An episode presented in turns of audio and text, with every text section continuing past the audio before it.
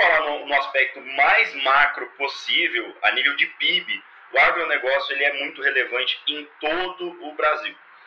Não tem como tirar o mérito do agronegócio. Então, gente, eu estou falando de antes da porteira, eu estou falando de dentro da porteira e eu estou falando de depois da porteira. Tudo isso é agronegócio.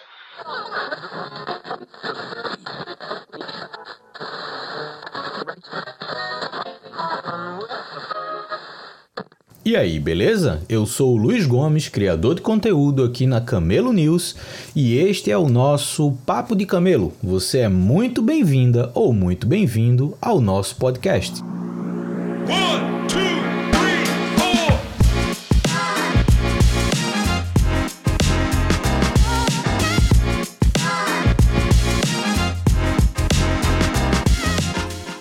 Papo de Camelo é um projeto que integra um podcast, este que você está ouvindo, com a minha newsletter, a Camelo News.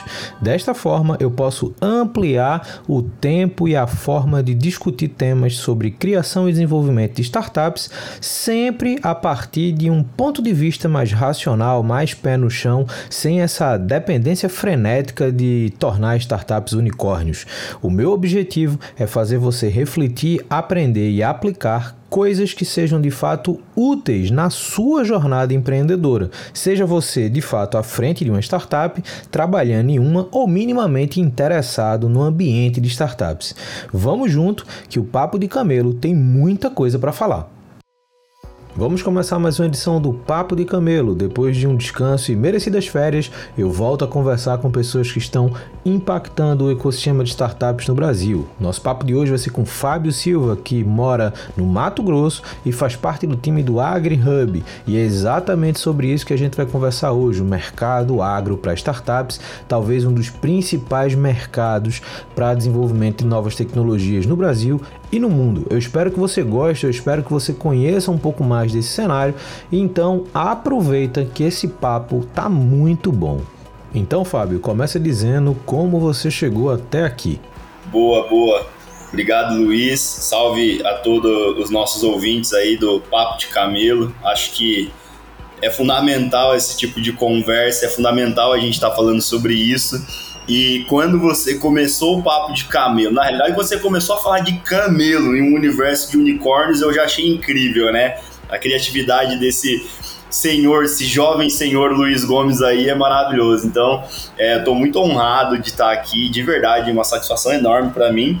E, cara, como eu cheguei até aqui? Tá parecendo meu terapeuta. Ele me fez uma pergunta desse tipo um tempo atrás aí. Eu fiquei, acho que uma semana refletindo nessa pergunta, mas sorte dos nossos ouvintes é que eu já refleti, então eu consigo ser mais direcionado aqui no podcast. Mas vamos lá. Bom, o Fábio Silva ele é um paulista, né? E para quem não sabe, existe sim paulistano e paulista. Paulista é quem é do interior, paulistano é quem é da capital, lá do estado de São Paulo. Então eu sou paulista do interior lá de São Paulo, uma cidadezinha que se chama Avaré.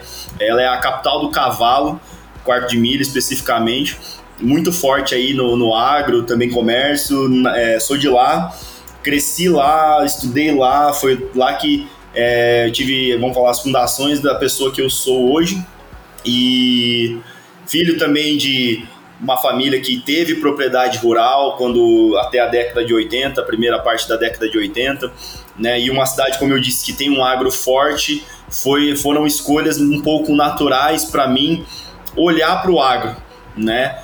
Então, quando eu fui escolher meu, meu curso para fazer a minha formação, eu olhei e pensei bem né, no que eu poderia fazer, né? Todo essa, esse legado familiar, essa vocação que a cidade tinha e que eu convivia. E ali, para mim, naturalmente, eu falei: ah, vou pro agro, né? Não manjo muito de, de exatas, não manjo muito da parte de humanas e o agro presente muito forte. Eu acabei é, optando por fazer zootecnia e ali eu fiz a minha primeira mudança, né? Por conta própria, né? Sem contar as mudanças que a gente faz junto com família, mas minha mudança, sair de casa é, ali com os meus 17 anos, fui para Curitiba, lá no Paraná, onde eu fiz a Universidade Federal, de, do, a Universidade Federal do Paraná, né, o FPR, e fiz zootecnia. Foram cinco anos e meio reprovando umas matérias, então tive que ficar um pouquinho a mais na faculdade.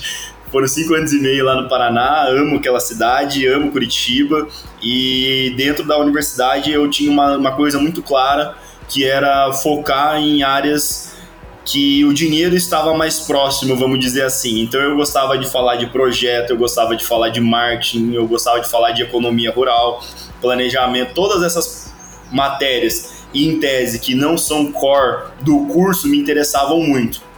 E quando eu fui indo para essa linha dentro da universidade, me fez chegar até um laboratório de pesquisas em bovinocultura de corte, que trabalhava basicamente economia do mercado de bovinos no Paraná.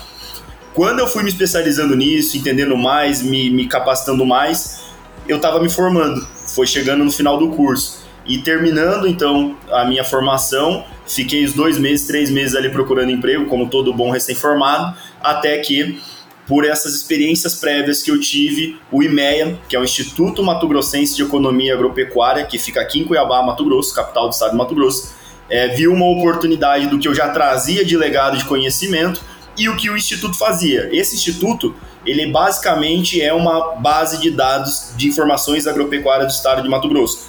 Todo e qualquer tipo de informação relacionada a mercado, oportunidades de investimento, preço, área colhida, área plantada, rebanho, preço de boi, de suínos, de todos os animais, é, o IMEA tem.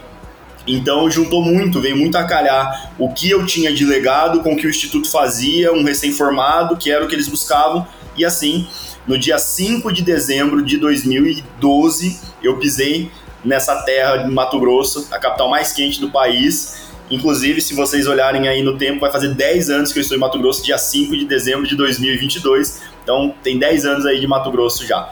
Foi assim que eu vim até aqui. É, foi dessa maneira que, que eu cheguei em Mato Grosso, fui bem recebido é, nesse estado que só me deu oportunidades. É, a gente às vezes fica tão imerso nesse meio de startups, e aí eu vou fazer até um comparativo contigo. Por exemplo, aqui em Pernambuco, é, o mercado agro existe, mas ele não chega nem aos pés do mercado agro no centro-oeste como um todo, né? Então, é, mas estar no meio de startups, estar nesse cenário digital, acaba fazendo com que a gente se aproxime de mercados que fisicamente não estão próximos. Então a gente tem uma relação literalmente virtual com outros mercados. E aí o que eu quero devolver para você é nesse cenário de mundos reais, como é pensar então o cenário do, do, do agritech, né? ou seja, desse desenvolvimento de tecnologias para o mercado agro como um todo, estando na região, talvez, talvez não, na região de maior e mais forte produção agropecuária do país. Como é você estar tá em loco na região, pensando e vendo o desenvolvimento do cenário tecnológico por trás disso. Né? Qual é a tua, a tua visão, tua opinião, o que é que tu tem observado por aí? Cara, é...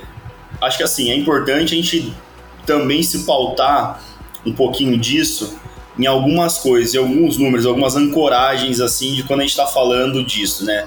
Se a gente for falar no, no, aspecto mais macro possível, a nível de PIB, o agronegócio ele é muito relevante em todo o Brasil. Não tem como tirar o mérito do agronegócio. Então, gente, eu estou falando de antes da porteira, eu estou falando de dentro da porteira e eu estou falando de depois da porteira. Tudo isso é agronegócio né? E ele é muito relevante para todo o nosso a nossa economia. Quando a gente pensa então é, que o agro representa de 20 a 22% do PIB, a gente está falando de um segmento que é indispensável para o desenvolvimento desse país, do ponto de vista econômico. Se a gente for olhar o ponto de vista de alimentação, não existe cidade que viva sem o agro.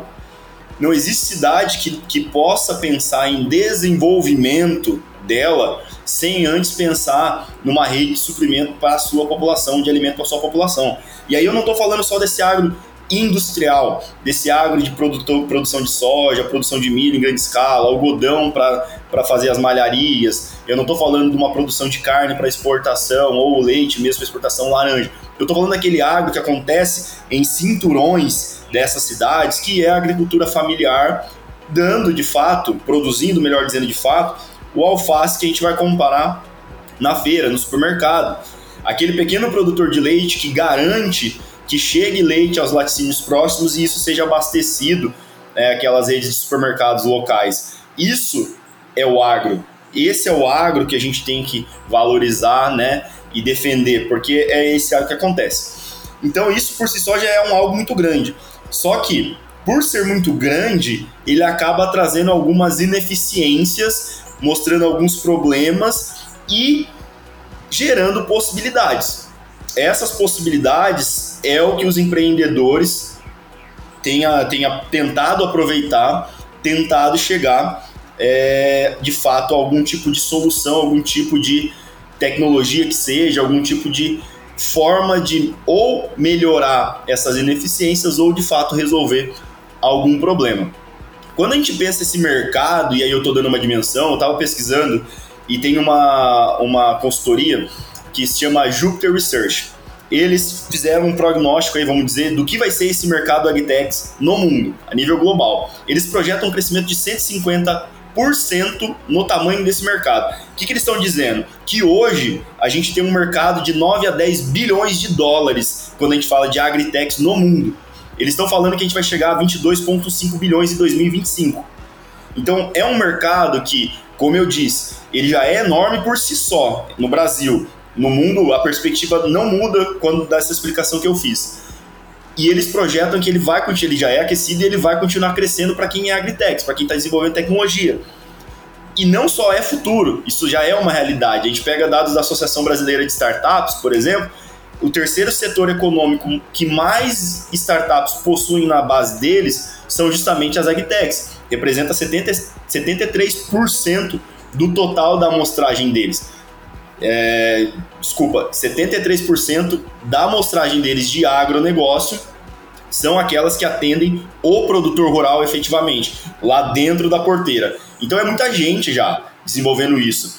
Trazendo para uma realidade aqui de Mato Grosso, é, especificamente do, de um hub também que eu trabalho aqui, que é o AgriHub, a gente está falando que a gente tem aqui conectadas 423 startups que atendem o agronegócio. Desse total, o número é até parecido, 70% atendem o produtor rural, de fato lá na fazenda. Né? Então tem muita, tem muita gente. E o que é mais interessante, Luiz, quando a gente pensa isso, é que quando o AgriHub nasce cinco anos atrás, cinco anos e meio, cinco anos e meio atrás, a gente tinha algo em torno de 10 agritechs atendendo aqui o, o estado. Hoje a gente já chegou a 90 de origem mato-grossense. Então isso isso mostra que você estimular o mercado, você se posicionar no mercado, evangelizar esse mercado, isso gera é, novamente é, retroalimenta o sistema para que novas pessoas consigam é, empreender. Quando a gente faz mais um recorte ainda, para vocês terem uma noção, o estado de Mato Grosso, por ele ser muito forte, dentro da porteira, as soluções que vêm, normalmente elas vão para a agricultura, porque é um dos maiores mercados que a gente tem aqui, soja, milho, algodão.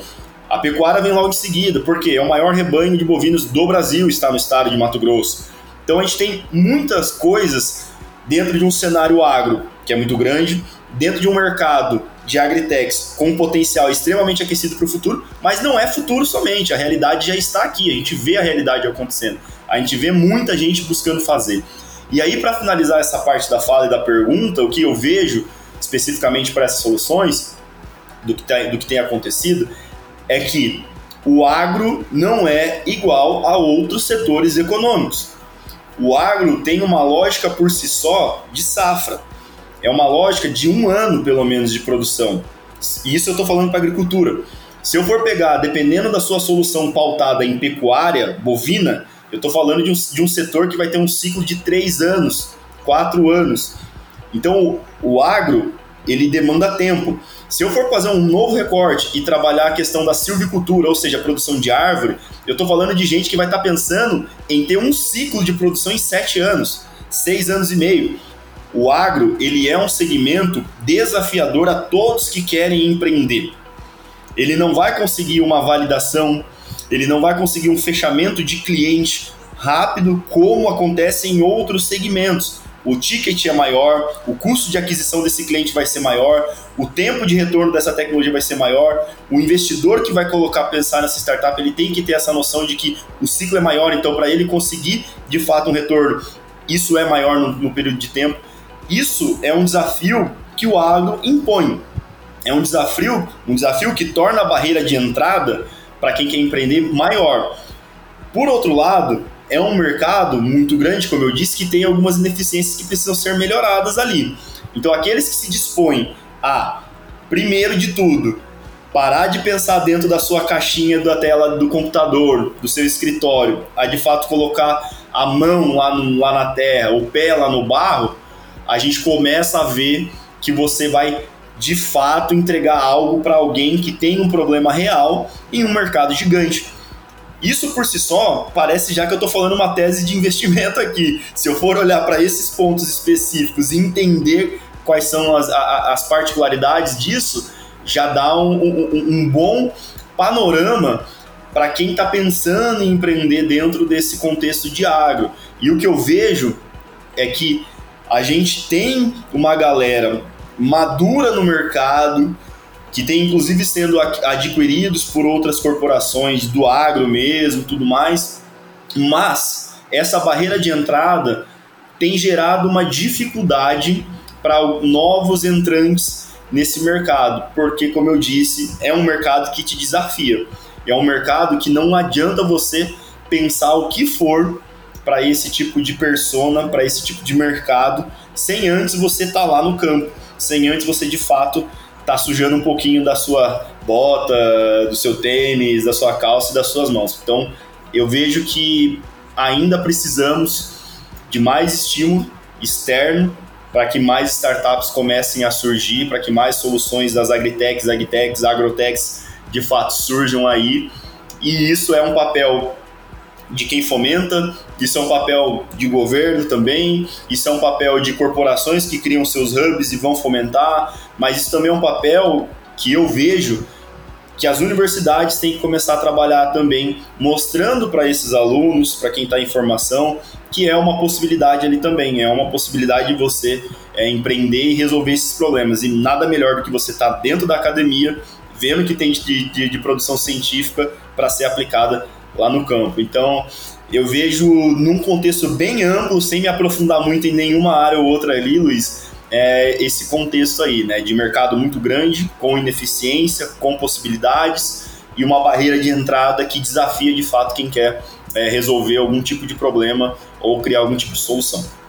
Fábio, bacana a tua visão sobre o mercado, o contexto. Acho que já dá para ter um, um, uma noção inicial aqui para nossa conversa, mas eu queria te perguntar uma coisa, porque eu fiquei curioso. Como é que você chegou nesse meio de startups, vindo é, da tua formação acadêmica, mudando aí para o Mato Grosso, mas como é que você de fato entrou nesse meio de startups?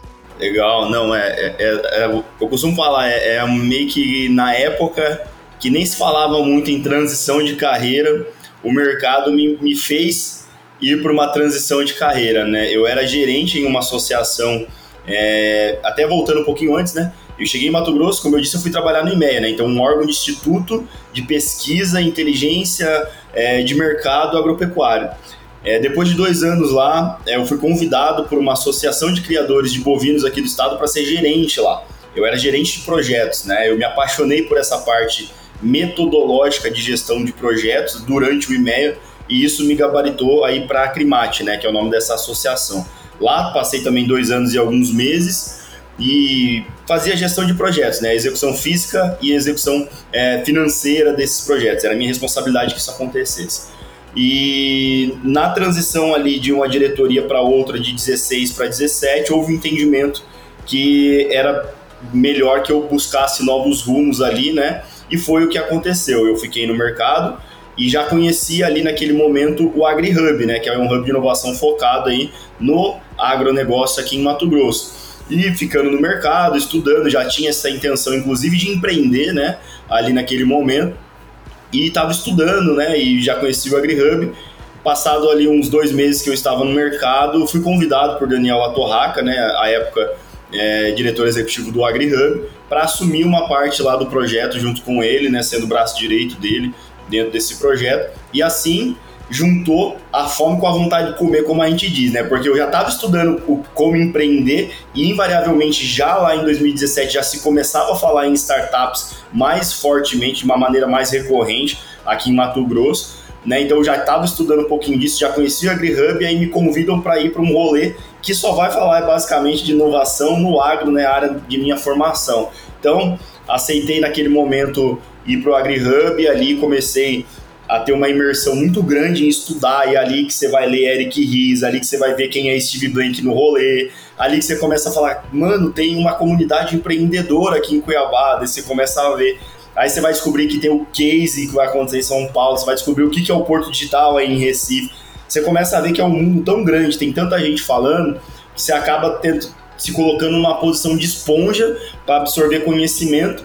E eu costumo falar que você adota uma quem está nesse rolê tem que fazer um paralelo e se colocar como uma posição de hub, de realmente de ser um ponto de encontro e distribuição, seja do conhecimento que você tem, da sua rede de contato, com aquelas outras pessoas que buscam isso. Então, quando eu entrei para esse rolê, foi mais ou menos nessa posição que eu fui, fui vindo, aproveitando para absorver todos os conhecimentos e me colocando como um hub, né, trazendo essa rede de contatos e expandindo ainda mais ela, né? Então, eu acabei entrando dessa maneira nesse mercado de inovação tecnológica com recorte para agro, mas depois a gente acabou expandindo todos os horizontes aí, né, Luiz, para olhar todos os tipos de segmentos e setores econômicos. É, cara, uh, eu acho muito massa como o cenário local influencia nas comunidades, né? Então, eu até comentei que de fato o cenário agro aqui, não em Recife, mas em Pernambuco em si, ele não tem nem o cheiro do tamanho que o mercado agro tem no Centro-Oeste em geral, né? Então eu acho que a influência do mercado tradicional local é muito grande quando a gente pensa, inclusive no, no ambiente de startups, né? Então, quando hoje eu olho para o mercado agro, por exemplo, e algumas startups do mercado agro já inclusive se inscreveram para o nosso programa de aceleração e tudo mais. Eu vejo que muita gente que, que conecta com esse tipo de programa fora da região são aquelas cuja solução são mais serviços pontuais. Por exemplo, é, marketplace de produtos agro, é, serviços mais pontuais dentro da cadeia, não só de produção, mas principalmente distribuição.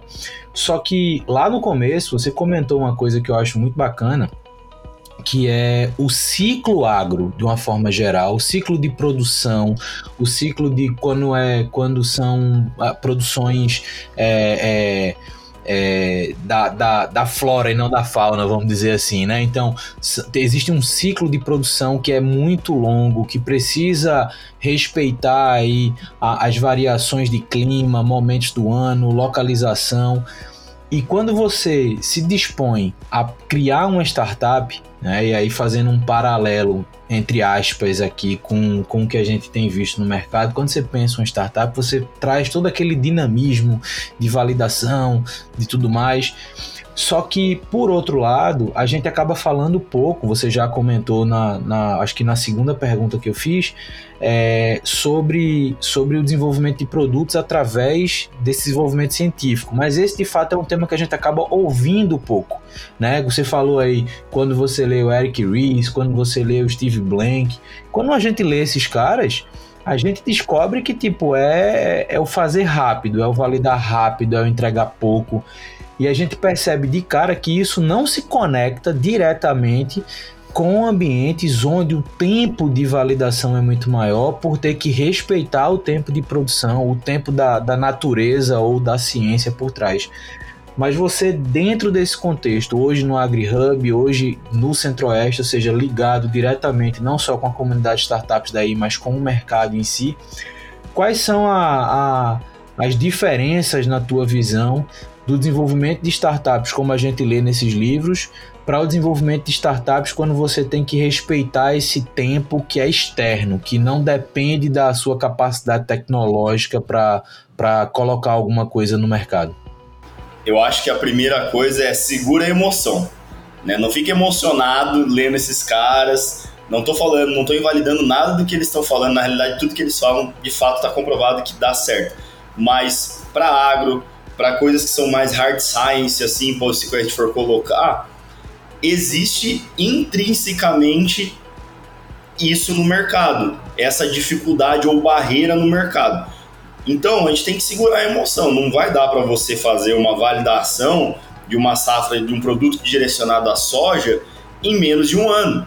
Uma validação, você tem uma safra, que vai acontecer ali, né? E aí eu acho que é importante, trazendo recorte para agro, como eu já até falei lá atrás, a gente está falando de um ano safra quando é grãos, quando é algodão, quando é até uma um, se for para horticultura o ciclo é menor, 90 dias, 110 dias. Se for para bovinocultura, 3, 4 anos. Se for silvicultura, que é plantação de árvore, 7 anos. Então entenda esse mercado, acho que esse é o ponto. Só que mesmo assim, Luiz, o que a gente tem que parar e pensar é que é um ano inteiro. E mesmo você colocando essas soluções pontuais, nós que estamos nesse setor, a gente ainda consegue acreditar que não vai ter a tal da bala de prata para toda a cadeia, para todo o ciclo produtivo. Você vai ter que olhar e pensar soluções mais pontuais, mais específicas. E aqui eu trago uma visão que a gente tem muito clara aqui. Não adianta a gente ter aquela questão que a Techstars traz muito para nós de qual é o problema, valida o problema. Para agro, a gente entendeu, depois de alguns anos de experiência, que a gente tem que falar de processo da produção, seja animal, seja vegetal, seja silvícola. Quando eu falo em processos, eu estou pensando pegar novamente a agricultura de uma maneira geral. Eu estou falando que basicamente esse cara tem uma etapa de pré-plantio, plantio, tratos culturais e colheita, basicamente. Dentro disso, eu tenho subprocessos que acontecem lá dentro. Vou pegar só o pré-plantio novamente, que tem oito lá dentro. Lá no pré-plantio, eu tenho um negócio que se chama análise de solo. Então, o cara ele, que ele vai poder empreender, se ele começa a olhar o agro gigante, os processos que estão lá dentro e os subprocessos, ele começa a compartimentalizar e começa a ter foco. Então eu não preciso pegar e olhar uma solução para a cadeia da soja. Eu posso olhar uma solução para análise de solo. E olha que interessante, se eu estou falando análise de solo, algodão precisa de análise de solo, soja precisa de análise de solo, milho precisa de análise de solo. Bovinocultura não é produzir boi, gente. Bovinocultura é produzir pasto para o gado comer e engordar. Então eu vou precisar de análise de solo.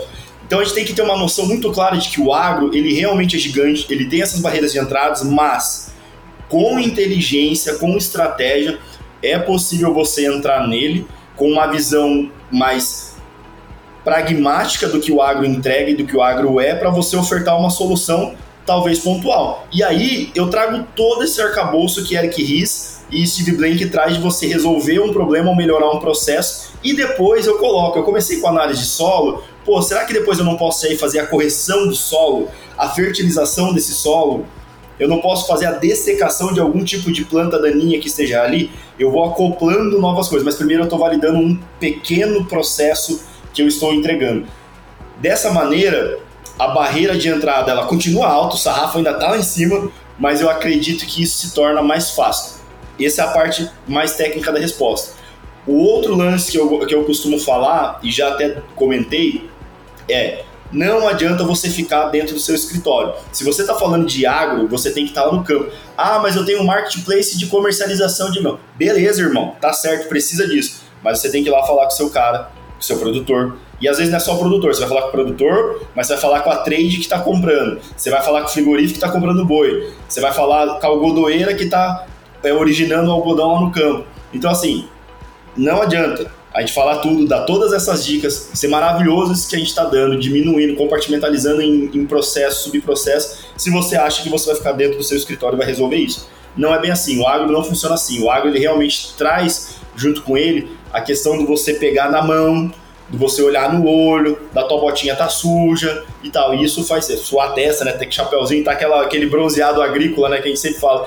É só o bracinho para fora bronzeado e a marca da gola polo assim é o agro, gente. O agro não acontece na cidade, ele acontece no campo. Então, vai pro campo, vai pra rua. E aí eu tô novamente citando Steve Blank de outra maneira, porque ele sempre fala lá, vai pra rua. É a mesma coisa, vai pro campo, vai lá, pisa no barro, vai pra cocheira se for pra mexer com um boi, entendeu? É esse o, a mensagem principal. Ter uma estratégia de entrada, entendendo o que você quer resolver de processos que você quer melhorar, mais certo? E aí quem quiser pode me procurar, o AgriHub também, a gente tem tudo isso aí já mapeado para ajudar a galera. É um trabalho que o AgriHub faz de evangelizar e, e, e, vamos falar assim, estimular que soluções cheguem para o produtor rural. Então a gente está abrindo caminhos aí, né, para isso e, e vá para o campo. Acho que é basicamente isso aí, Luiz. Isso é muito legal porque quando a gente olha nesse meio de startups, a pessoa fala assim: ah, criei uma plataforma para vender maquinário agrícola. Ah, na minha plataforma, o cara vai cadastrar o trator dele, a, a máquina que faz a colheita e vai vender por lá. E a galera acha que vai conseguir fazer isso com um escritóriozinho compartilhado, sei lá, em Recife ou em São Paulo não sabe nem onde é que esses tratores estão, não sabe nem o, como a galera faz a avaliação real desse, desse, desse, desse maquinário. E essa tua visão ela é muito bacana, porque fazendo um paralelo com, com a minha última experiência empreendedora, o mercado de logística é muito parecido. É, então, quando você fala principalmente de logística de importação e exportação, a gente está falando de N possibilidades de produto e, e todas elas processos que são muito tradicionais. Eu não vou dizer que eles são consolidados, porque eles estão sempre melhorando, mas assim, eles são tradicionais, eles são estabelecidos dentro do contexto.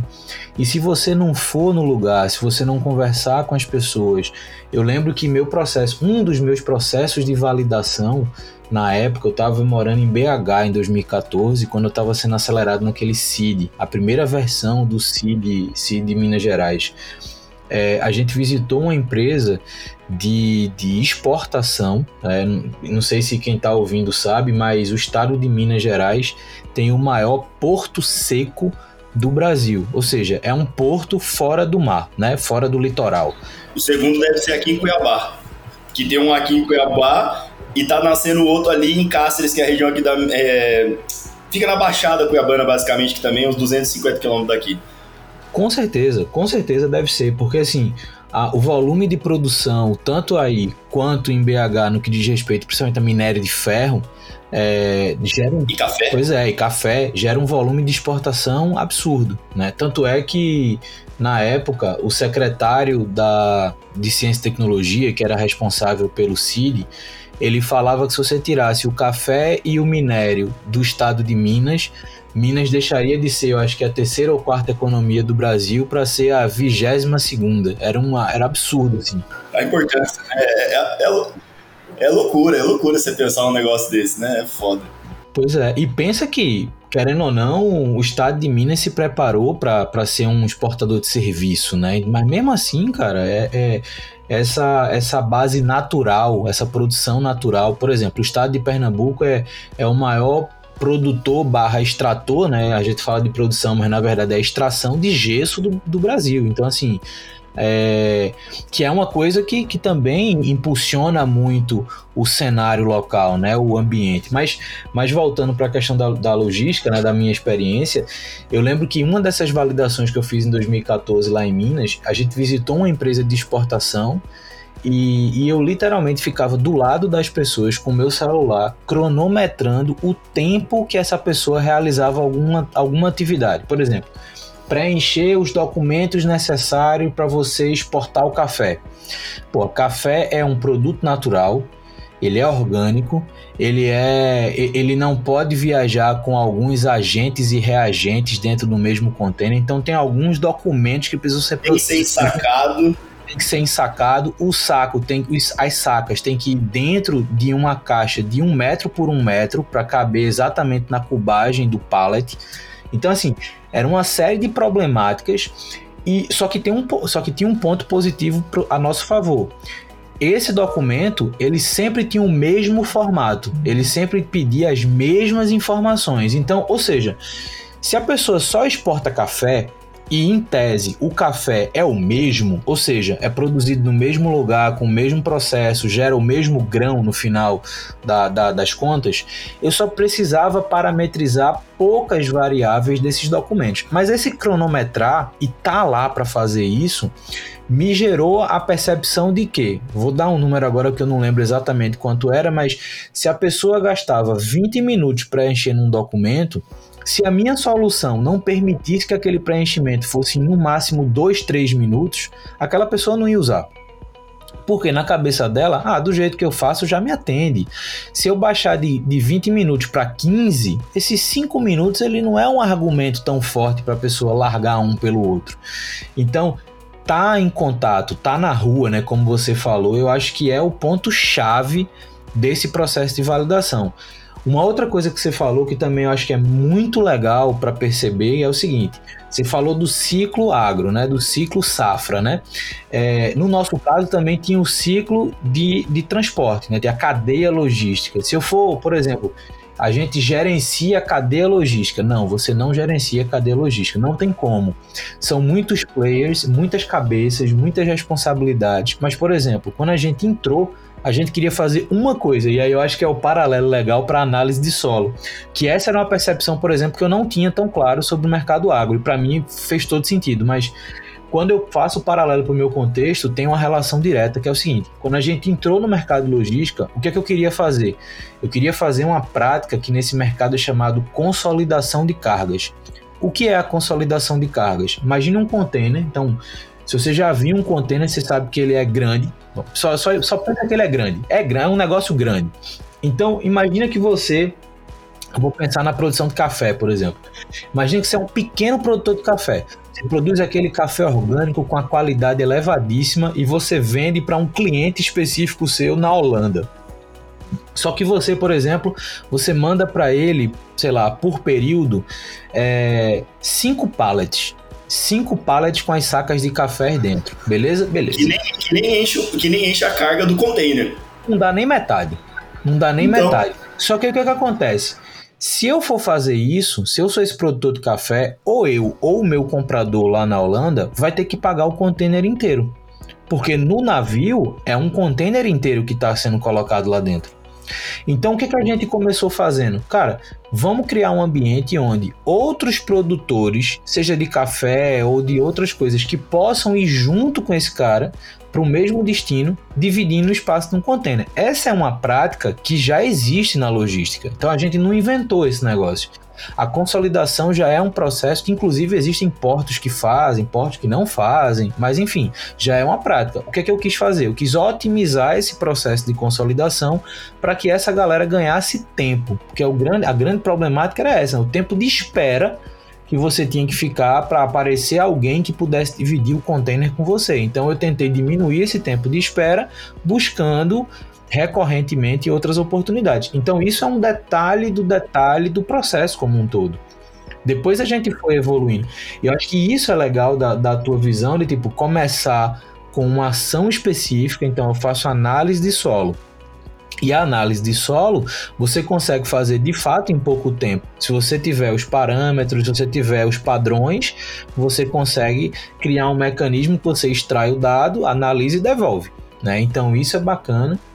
É, e aí, isso também me faz pensar numa outra questão, assim, é tipo, ambientes como o AgriHub que você está hoje, né, esses hubs direcionados a mercado, né, porque hoje existem muitos desses hubs no Brasil, só que boa parte deles também atendem meio que mercado genérico, né, então não, atendem, não, não são específicos para um especialistas em um mercado, e aí o que eu queria entender agora é, é a importância de ambientes como o AgriHub nesse contexto. Né? Eu sei que vocês se conectam com startups do, de agro do país inteiro, então, assim, também é um facilitador para quem geograficamente não está no Centro-Oeste. Mas, assim, na tua visão, né, do cara que veio do lado técnico, do cara que entrou no ecossistema de startups, o cara que entende o mercado como um todo, qual a importância da gente ter um ambiente como o AgriHub é, para fomentar, de fato, o desenvolvimento de soluções nesse mercado que, enfim, em termos econômicos faz sentido, mas em termos de barreira ou sarrafo alto, como você falou, ainda gera muita dificuldade para a galera de fato entrar como empreendedor de startup no agro. Não, legal. Eu acho que assim, essa é uma pergunta que ela pode se misturar com o institucional do, do da camisa com a vista do Hub lá, mas é, até, Luiz, falando, a gente se conecta com o mundo inteiro agro existe no mundo inteiro, gente. O agro não é só o Brasil, não, né? O que acontece, até um paralelo, um disclaimer bem comecinho assim, eu tive a oportunidade de ir para a Índia. Né? E a Índia, gente, acredite, é, um, é, é, o país mais agro que tem no mundo, se eu não estiver enganado, em número de pessoas. A Índia tem 1 bilhão e 300 milhões de pessoas. A gente está falando que lá tem 750 milhões que vivem no campo. Trabalham, produzem no campo. E sabe o que é mais louco? O tamanho médio da propriedade rural na Índia é um hectare. Gente, é um hectare, é 10 mil metros quadrados o tamanho médio da propriedade indiana. Enquanto eu estou aqui em Mato Grosso, a média da propriedade rural de Mato Grosso era de 1.500 hectares e já estamos falando em 2.300 hectares de média. Então, olha a loucura de você entender o agro o qual você está. Mas por que, que eu falei isso? Tem uma startup de lá, Luiz, que chama Cropin. Os caras entenderam o rolê deles. Eles nasceram na Índia, validaram na Índia com esse tamanho médio de propriedade, produzindo uns grãos diferentes do nosso aqui e tal. E aí os caras estão captando, acho que quando a gente teve lá em 2018, os caras estavam fazendo um Series C, um Series C, né, no, no português, para a expansão internacional deles. Então, olha quantas rodadas esses caras tiveram dentro do mercado agro para ir validando para conseguir um Series C. Quando os caras conseguiram um Series C, os caras começaram a pensar em mercado global. Sabe onde eles, onde eles foram bater? No AgriHub. Vieram falar comigo porque eu conectei com os caras lá. Então, um hub de inovação, galera, é um ponto de choque entre pessoas e conhecimento. Um hub ele serve para isso. O resto é acessório. O resto é realmente acessório ao choque das pessoas que vão acontecer lá. Pega um exemplo nacional. Todo mundo amava o cubo, porque o cubo é maravilhoso, porque o cubo é incrível e tal.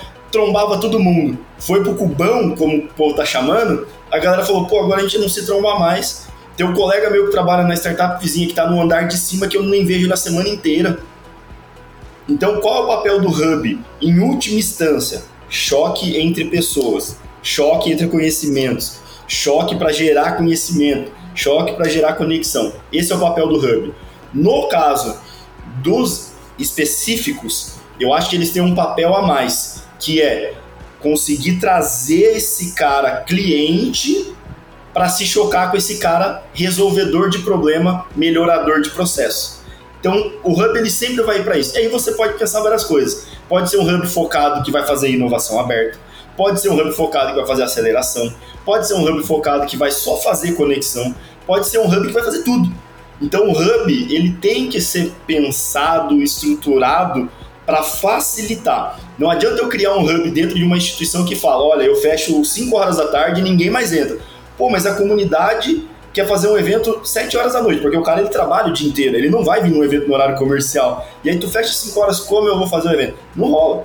Né? O, o hub ele tem que ser esse lugar mais aberto, propenso a proporcionar o choque entre as pessoas. Pode ser uma visão idealista ou até romantizada de hub que eu tenho, mas pegando a minha experiência como community manager que eu estou assumindo cada vez mais dentro do AgriHub, Luiz, o que eu olho muito é justamente isso. Como eu consigo entregar valor para essas pessoas por meio da conexão, por meio de relacionamento, por meio de um espaço que emerja a inovação tecnológica e empreendedorismo. Tem até uma frase que a gente usa muito aqui, no ambiente específico do hub, que é onde fica o cafezinho, quando a gente tem um happy hour ali que fica a geladeirinha com o com a cerveja e tal. É impressionante como ali acontecem essas conexões. A gente até brinca na frase, e a frase é, abre aspas, essa é a mágica do hub. Porque é naquele momento que o cara tá tomando um café, comendo uma bolachinha, pegou um chá, tomou um chopp, o cara tá lá, ele pum, conectou, tive uma ideia, pô, legal, vamos sentar para conversar mais sobre isso ali. Então, assim, a mágica do hub, como a gente sempre usa, é, é, é exatamente isso: proporcionar o choque entre essas pessoas. Isso é muito massa, assim, como ambiente. Essa talvez seja a grande falta que eu sinta é, em não ter mais um escritório fixo. Né? Então, é, quando, quando, enfim, a gente teve que migrar para dentro de casa, a gente percebeu que essa volta, quando fosse permitida, ela não ia ser trivial, porque as startups em média, né, as startups em geral conectadas com a gente, elas não ficam aqui em Recife. Né? Então, você fazer todo mundo mudar para cá, é, quando, quando as possibilidades é, poderiam ser, quando a gente poderia de fato estar junto, não ia mais acontecer do mesmo jeito. Então a gente de fato ficou remoto, fica de casa, mas esse de é, é, é, esse tipo de situação realmente faz falta, porque é isso, a, a magia da coisa acontece nesse cenário nesse momento, nessa troca de, de, de, experiências ali totalmente informal, totalmente imprevista, diz. Não, o que eu ia dizer é que assim, a gente, enquanto seres home officers, vamos dizer assim, a gente aprendeu a ser focado. A gente não entra para bater papo no rolê, a gente não tem esse bate-papo. A gente entra, beleza, Luiz, o que, que a gente tem que fazer? Ah, isso, isso, isso. Ah, beleza, valeu, falou. Reunião que era para ser reunião de uma hora se tornou reunião de 30 minutos e algumas reuniões de 30 minutos se tornaram um e-mail. Porque a gente ficou focado, a gente tem que resolver. E aí você vê aquelas loucuras de todo mundo postando. Ah, vamos marcar alguma coisa, vamos, deixa eu só ver minha agenda. Você procura pequenos gaps para você poder fazer isso, mas se tem uma crítica que eu faço ao home office, entenda galera, eu sou muito home office, eu amo home office, de verdade. Eu rendo mais, eu produzo mais, eu performo muito melhor. É, se tem uma coisa que eu posso criticar, é isso. A experiência que a gente tinha desse contato com as pessoas, do cafezinho, do bater um papo, do jogar conversa fora às vezes, de falar que o Corinthians perdeu ontem, infelizmente para mim, né? É isso, cara. Então, assim, sabe, é, o Hub ele tem essa magia, o, o físico, o escritório, tem, traz, traz essa mágica aí que, que a gente gosta muito, por sinal. Pois é, pois é. É, mas, mas teve um outro ponto também na tua fala que me fez pensar num aspecto desse cenário que eu não tinha pensado antes, que é o seguinte: como vocês hoje, como não só como hub, mas como comunidade, como ambiente que está consolidado em inovação para o agro, como vocês têm influenciado isso no profissional do agro, né? Então assim, é, voltando a fazer esse paralelo com a minha última experiência, o profissional de logística ele tem uma característica muito semelhante um com o outro, que é aquela de eu entendo do meu mercado, eu sei como esse mercado funciona, eu sei como o processo acontece. É, dificilmente alguém que está ali com um produto tecnológico que não venha do mercado que essa pessoa entende é, vai ser bem recebida de primeira. Né? Então, assim, a gente teve muita essa dificuldade mostrar que duas pessoas que não eram de logística poderiam estar tá pensando na logística com a qualidade tão boa quanto alguém que tem 30 anos de experiência. Assim, e, e a gente teve que aprender a lidar com isso, tanto para conviver com esse, com esse tipo de comportamento, mas também para a gente se colocar na frente dessa galera e saber o que está dizendo. Mas óbvio que no caso de vocês, é, provavelmente existe também um contato, como você falou, né, com o cliente, com o produtor rural, com a pessoa que está vivendo do campo, né? O empreendedor de startup agro ele pode viver no campo, mas o, o foco agora é quem vive do campo. Como é que vocês hoje interagem, influenciam? Como é que vocês trazem esses profissionais para próximo desses produtos digitais que estão surgindo hoje? Eu acho legal, é, assim, falar um, um pouco assim, é, é até do AgriHub, não vou entrar em detalhes, mas para vocês terem uma ideia, o AgriHub ele nasce em outubro de 2016. Então eu estou falando de um hub que já tem seis anos. Em última, em, em última palavra, assim, né? São seis anos de hub. E lá atrás a gente entendia que existiam duas, duas personas. Produtor rural, que eu precisava evangelizar ele para agricultura digital, agricultura 4.0, e startup que entregava a solução para esse cara que eu precisava conectar. Basicamente. Só que a gente foi entendendo ao longo desses anos que a gente precisava impactar outras pessoas que, bem você disse, vivem do agro.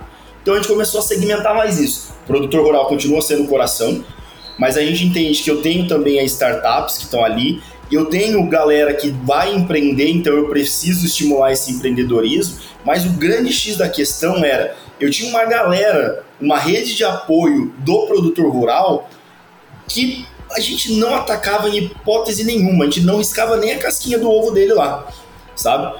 E quando a gente percebeu isso, a gente falou: temos que dar um jeito de trazer essa galera que é o profissional do agro, que é o influenciador do produtor rural, para dentro desse rolê da inovação tecnológica no agro.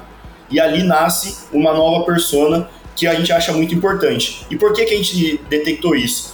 Nós percebemos que o produtor rural, para tomar uma decisão de adotar uma tecnologia, ele acredita muito em quem o assessora, seja o advogado, seja o contador, o veterinário, o agrônomo, o zootecnista, qualquer pessoa que atenda esse produtor rural e ele tenha muita confiança nele, influencia a decisão dele. Então veja bem, eu como produtor rural tenho o Luiz, como matemático e me ajudou em algum momento da minha vida lá e ele é meu profissional do agro por algum motivo.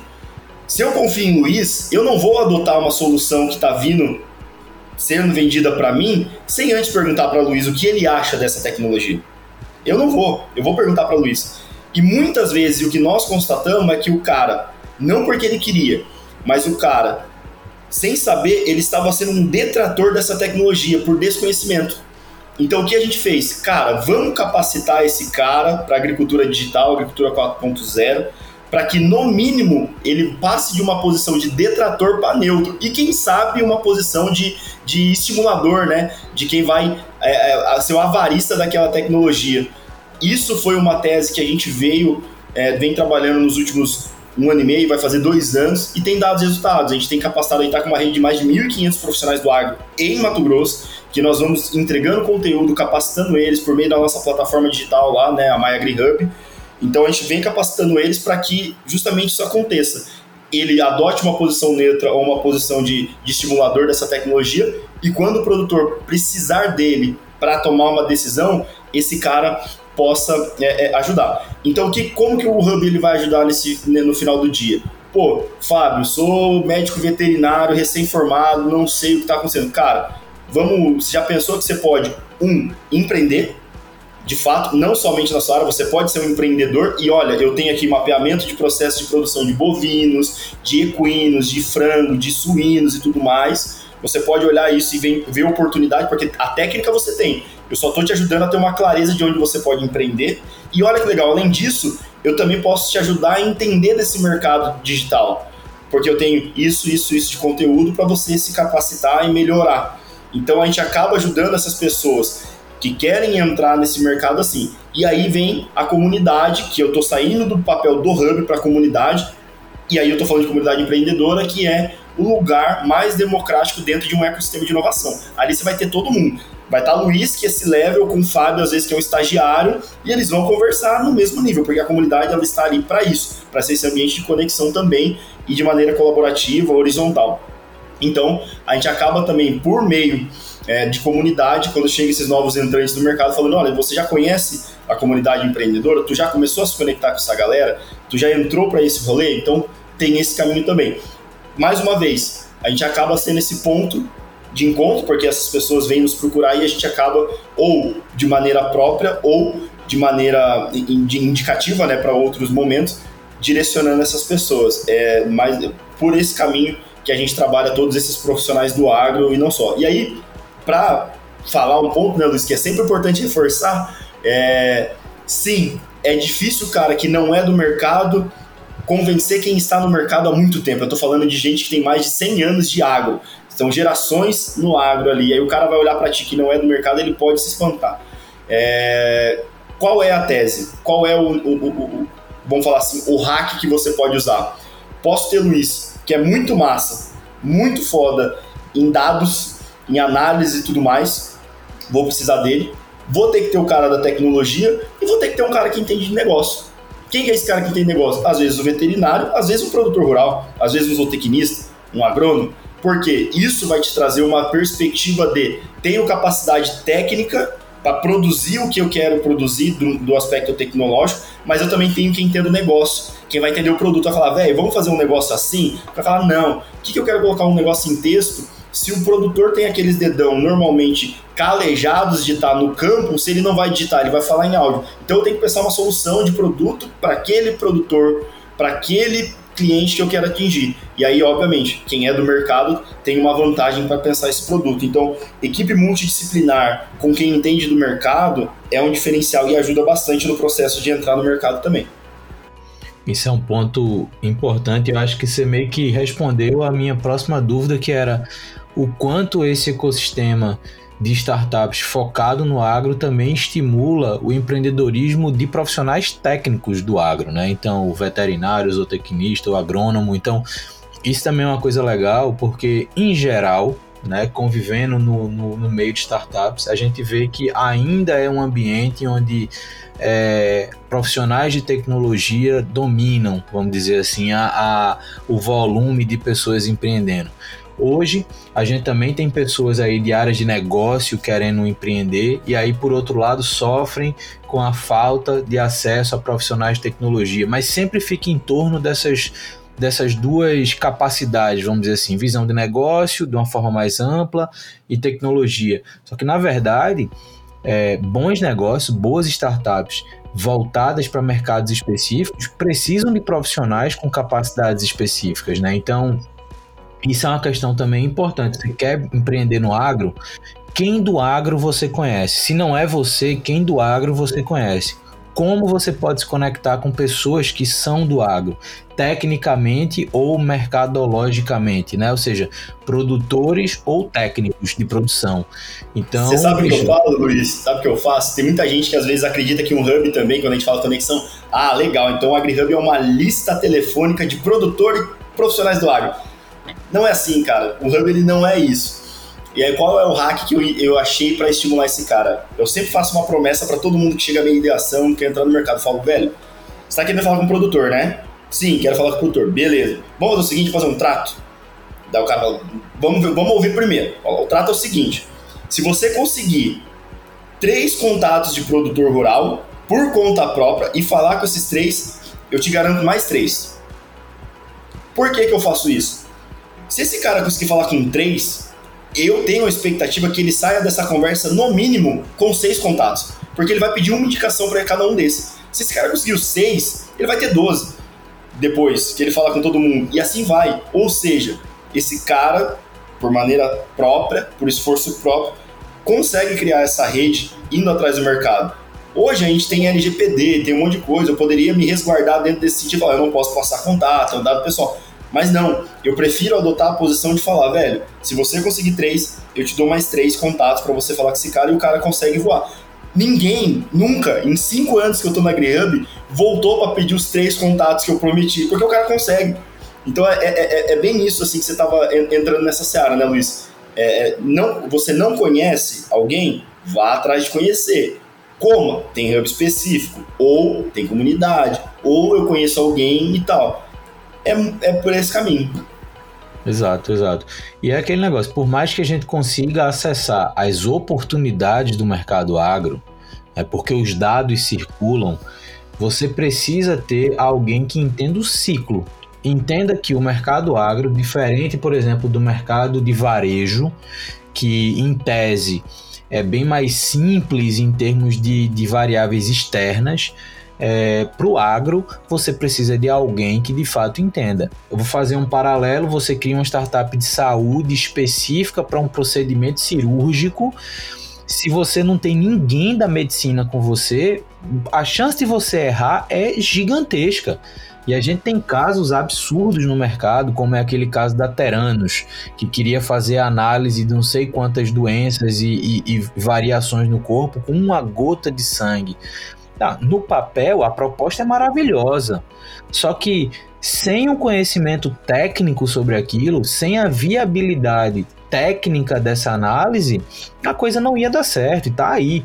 É, caiu no escândalo 98% de erros na, na, na, análise, porque só ficou na premissa. A premissa não, não, não correspondia à realidade. Então, essa é uma prática que é importante, é até um estímulo para quem está querendo começar uma startup, tipo, começa criando essa rede de relacionamento com pessoas de perfis diferentes, né? Tipo, eu convivi muito aqui em Recife com a galera que é, sei lá, de computação. Então eu via a galera que estava na graduação falando assim: ah, eu quero criar uma startup, vou conversar com um amigo meu da minha sala. Mas tu quer criar uma startup em que mercado? Na saúde. Eu fiz, por que, que tu não atravessa o campus e vai lá no prédio de medicina conversar com a turma? Né? Então, acho que, você, acho que você tem alguma coisa nessa linha também, diz aí.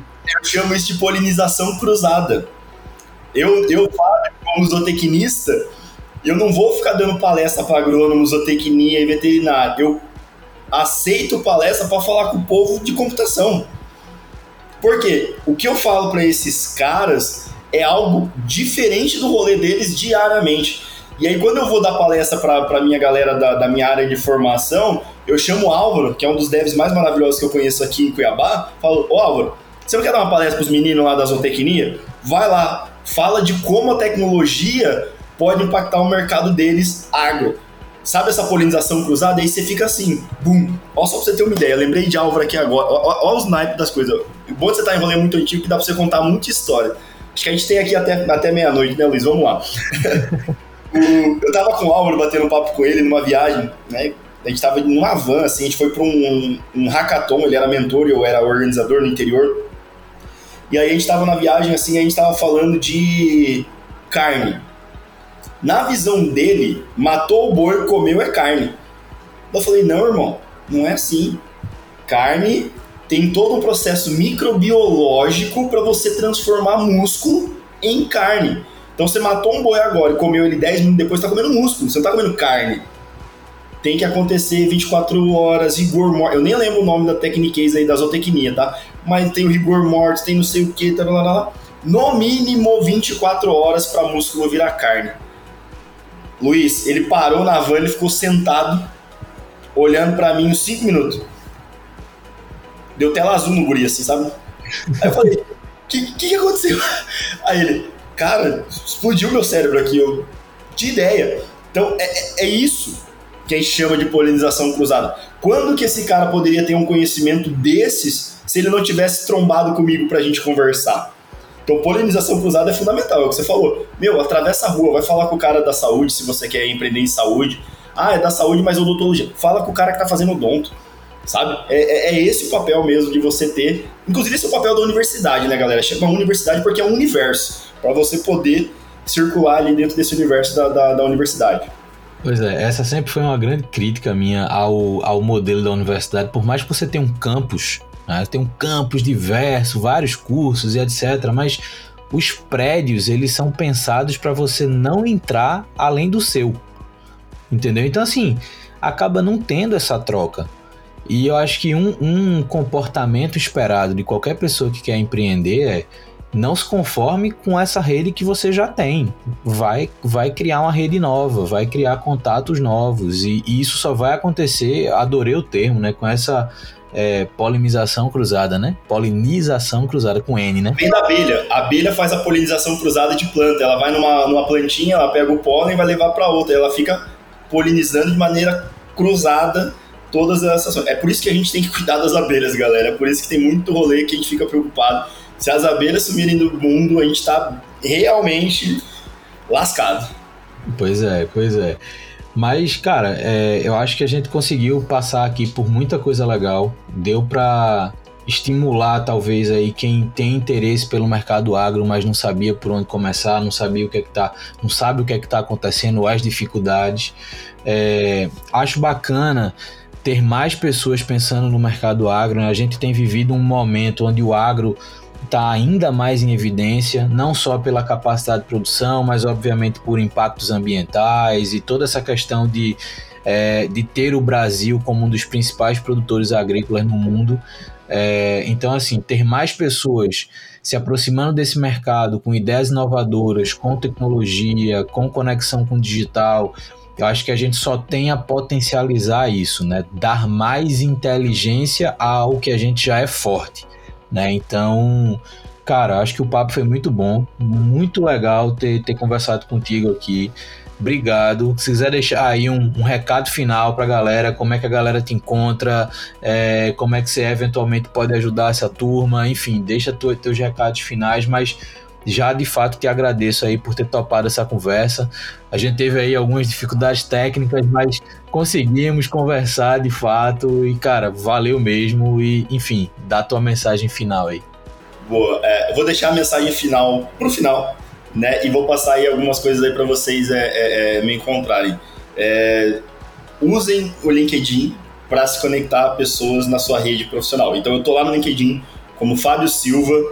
E é isso, é, é, vai ser vários Fábio Silvas que vocês vão ver, mas é Fábio Silva, coloca lá Fábio Silva Agro, Fábio Silva AgriHub, alguma coisa, vocês vão me achar lá e a gente se conecta profissionalmente, pode estender esse papo até sendo mais específicos em alguns pontos que eu e o Luiz acabamos é, é, é passando de uma maneira mais rápida aqui. Então, esse é o canal. Se você quiser saber mais sobre o AgriHub especificamente, em todas as redes que vocês forem procurar, YouTube, LinkedIn, Facebook, Instagram, onde for, menos TikTok, que a gente não entrou, em todas as redes basicamente é AgriHub BR. Digitou isso, vai aparecer lá o AgriHub e aí também a gente pode é, é, é, sair a conversa é, por ali. De mensagem final, eu queria passar para vocês uma coisa. Eu e Luiz, a todo momento desse podcast aqui que vai pro ar, né, do Camelo, vocês perceberam que a gente não falou de tecnologia. Nem sempre é tecnologia, galera.